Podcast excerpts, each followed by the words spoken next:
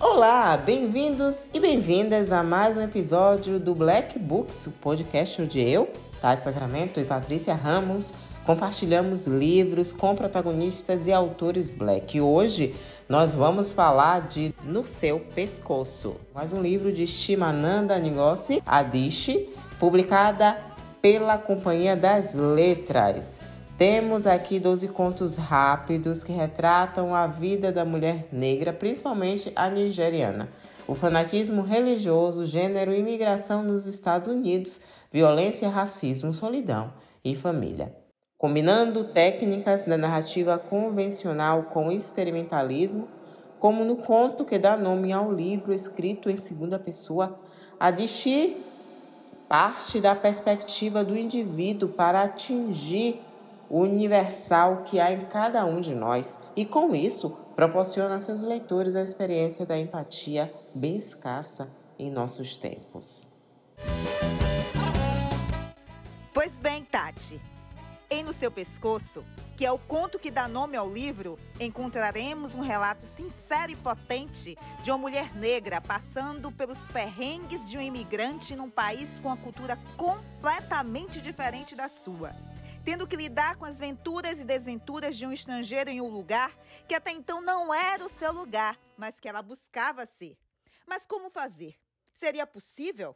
Um lugar diferente onde as diferenças eram dolorosamente visíveis. Seu tio morava numa pequena cidade de gente branca no Maine, numa casa construída 30 anos antes, perto de um lago.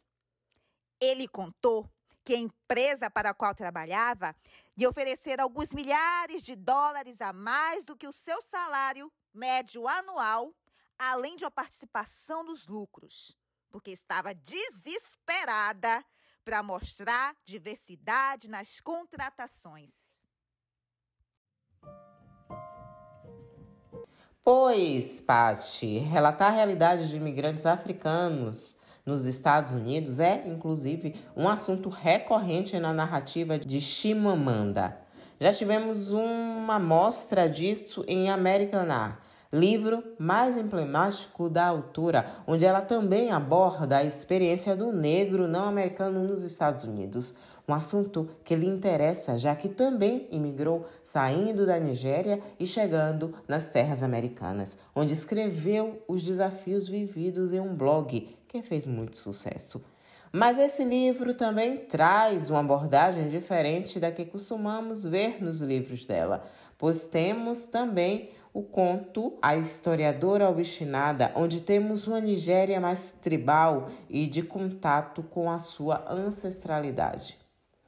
Muitos anos que seu marido morreu, no Amgiba, ainda fechava os olhos de vez em quando para reviver suas visitas noturnas à cabana dela e as manhãs seguintes, quando ela caminhava até o riacho cantando uma melodia, pensando no cheiro de fumo dele, na firmeza de seu peso, nos segredos que compartilhava consigo mesma e sentindo-se como se estivesse rodeada de luz. Pensa que acabou? Temos também os contos réplicas, fantasmas, o tremor, os casamenteiros, dentre outros. Como dissemos anteriormente, são 12, com histórias que misturam emoção, sofrimento, informação, empatia e, por incrível que pareça, divertimento também. Certamente um livro fora da curva dos que normalmente a autora costuma escrever. Impossível não rir, não chorar, e não se imaginar em algumas histórias. Podemos ver um pouco do relato histórico de realidades tão ímpares de países como a Nigéria e os Estados Unidos, sem deixar de fazer relação com a realidade de outros países, inclusive o Brasil.